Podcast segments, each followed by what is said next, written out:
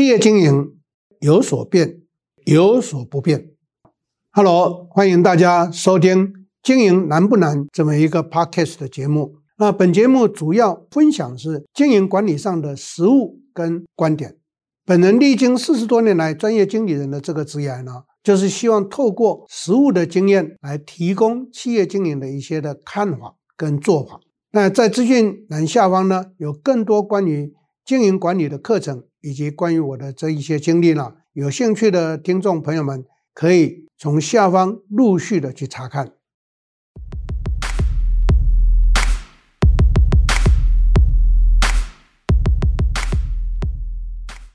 大家好，我是 Richard 陈宗贤，欢迎在座各位再一次的收听我们 Podcast 的时间。那么在今天这个时段呢，要跟各位来谈的这个主题，应该是我非常重视跟强调的，那就是做电商一定要一定要开始准备，甚至于赶快进入到跨境经营的阶段。为什么会这么样子提？因为大家都很清楚知道，台湾的人口数在日益的递减。第二个，台湾的高龄化日益的出现。根据整个的这个统计显示呢，台湾的高龄人口已经将近到百分之四十，意思就是说，年纪在五十岁以上的就开始进入到高龄的阶段了，所以占到百分之四十，这个人口数是相当庞大的。而台湾的电商的主力，包括到电商的玩家或者是电商的主消费者，我称为叫做主力，年龄是落在四十五岁以下的。换句话讲，年轻的玩电商。就有人会问我说：“老师，那根据你这样的年龄区分，就台湾的消费的通路结构来看的话，那要如何去做一个判定？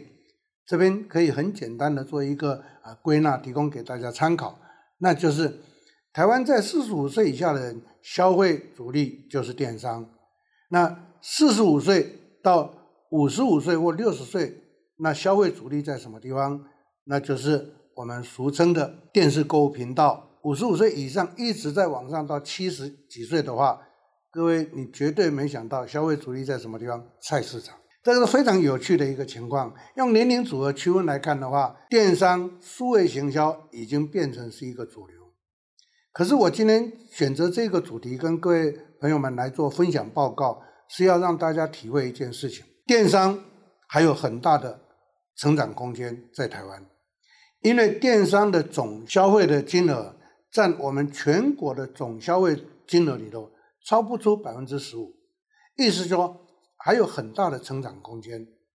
不过话说回来，虽然有成长空间，那是一种消费习惯的转变。但是各位想一下，台湾两千三百五十万人，如果在四十五岁以下能够占到总人口数的百分之四十的话，那你想一下，两千三百五十万的百分之四十，大概就是一千万。一千万人，他的整个消费会是非常的庞大吗？并不一定。但是追求新、追求时髦、追求快速，却是电商的一个趋势。好，那今天跟各位谈这个主题的第二个用意，就是做跨境。很多人常常跟我讲说，老师，我们玩电商哦，怎么样的营业额都是在一亿到三亿，已经啊做得非常非常的辛苦了。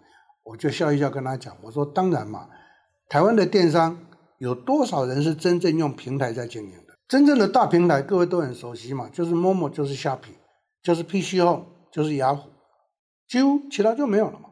那在这种情形之下，各位想一下，我们如何去拓展我们的市场？那我就会建议各位跨境走出台湾，那就海阔天空。又有人会有一些比较。担心或负面的思维，就会跟我讲说：“老师，难道要去做欧美市场吗？欧美他们不是很成熟吗？” 我的回应很简单：为什么脑筋那么简单，只做欧美市场？我可以跟各位分析跟报告的。从二零二三年开始，全球的消费有百分之五十是落在亚洲，所以我在最近 CEO 班里面呢，就告诉所有的学员，我说要开始注意到大亚洲市场的崛起。那这么这一个大亚洲市场最大的特色就是人口红利。人口红利的意思就是说多子化，可是是年轻化。那从这两个说明，各位就已经听出我要传达些什么了。电商的主力在年轻，所以年轻化是亚洲的人口红利，那就代表它的消费力非常非常的强。所以我会鼓励各位多做跨境电商的原因，就是第一个阶段先做东协市场。中国我不认为你应该去做，因为中国的电商的发展超越台湾。所以我们在中国根本不会得到些任何的好处，所以要跨到东协国家去才是。那在这种情形之下，就要开始启动东协地区国家来台湾留学的这一些年轻人，我们把他们招募进来，在我们身边工作个三四年，那也可以去从这个接触跟相处的过程上去观察去。了解这一个人的人格特质、跟习性、跟价值观，所以第一个培养，第二个观察。当我们发现这个人是对的时候，就把他怎么样鼓励他回到他的国家去，是不是就是我们力量的延伸？而且他是讲当地的语言，他熟悉当地的市场，这是第一个。第二个，我们公司一定要到当地设公司吗？我不这么认为。记住，电商的关键是在我们的商品，是在我们的创意。所以，我们应应该把我们的商品跟创意呢，放到当地国的电商的平台上去，那这样就非常好。再加上我们用当地的人去负责主导操作我们的商品，这样子一来，效果就非常的大，而且我们所做的投资跟花费也不会很大。你只要去做一件事情，什么事情？去设一个 bundle warehouse，换句话讲就是。去弄一个保税发货仓，把货拉到那个地方去，或者是把货直接放到他们的平台上面去，就像台湾 Momo 这个样子。因为这一定是做电商到平台的时候，一定是做 consignment，consignment 就是寄卖，所以各位就了解到货拉到那边去是由他们去操作嘛，所以该让人家抽的就让人家抽，这样的话是不是简化了我们的很多很多的不必要的这个开销？所以。跨境电商没有大家想象的那么难，那为什么大家都很担心跟很害怕？根据我的了解跟观察，最主要的一个原因跟关键重点是语言的问题，对当地的民情不熟悉。我一直很鼓励台湾人一定要走出台湾，到全世界各地去看一看。这是一个国际村的时代，这是一个全球化的时代。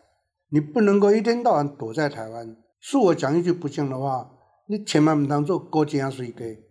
意思就是说，你躲在井底，那用井蛙之见看天下，你看到的永远都是小小的一个圆圈。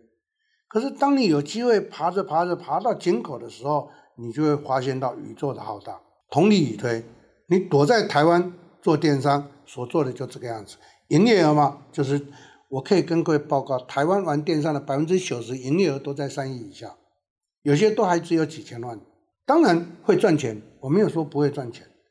那问题是三亿以下，那又怎么样？对不对？或许我在经营企业的整个建议跟鼓励都是让事业做，就第一个赚到钱站稳了以后就要扩大嘛。所以三亿不是台湾的企业应该要守住的一个标准。要从三亿跨到十个亿，这个过程就需要做跨境电商。所以在今天跟各位选择这个主题来谈，其实就是要跟各位呢啊很诚心的鼓励。俗话说，我不换人，人换我。我的鼓励意思就是说，你不走出去，人家就会进到台湾来侵蚀你嘛。各位想一下嘛，虾皮为什么进来？各位想一下，台湾有很多人也在跨境购物啊。对不对？所以这个就是一个基本的道理嘛。因此，经营事业，不管你的形态是什么，规模是什么，记住一个准则：必须站稳之后就要开始扩，就要开始扩。这样的话，才能够从一个微型企业变小型企业，变中型企业，甚至于将来就变成大型企业。各位都知道，我们国内的统计数字显示，要成为台湾的大型企业也没有那么难。你只要营业额过十二个亿，你就变成叫做大型企业了。十二个亿难不难？跟各位报告，不会很难。或许各位会说，老师，你对你来讲，你当然不难。可是，在座各位，俗话说，凡事事在人为，不是吗？认识我的人都知道，我一直当专业总经理。在我七十一岁不再接案子的时候，我已经当过七十一家公司的总经理或执行长。我都如何让这七十一家从我接手的时候一亿多的营业额扩大到最高到一百三十九亿到五百五十亿，然后接着最小的大概都是在十亿到五十亿中间。各位想一下，三年的时间创造出这样的一个效益，靠的是什么？再跟各位强调一次，跨境就会有机会，不跨境你就会手做的很辛苦。这是在今天我安排这一个主题跟大家来分享报告的最主要的一个用意跟目的。容许我再重复一次，请各位把眼光放大，看看我们周遭围的大亚洲地区。我没有要各位做到全世界，可是大亚洲地区，全世界的所有的分析都在告诉我们，接下来的五十年，全球的市场是在亚洲。那为什么我们不赶快现在就扩张渗透进去呢？对不对？所以这是今天跟各位分享报告的一个关键。希望在座各位好好的规划，努力的拓展，然后让我们共同的成长跟获利赚钱。谢谢大家，我们下一次再会。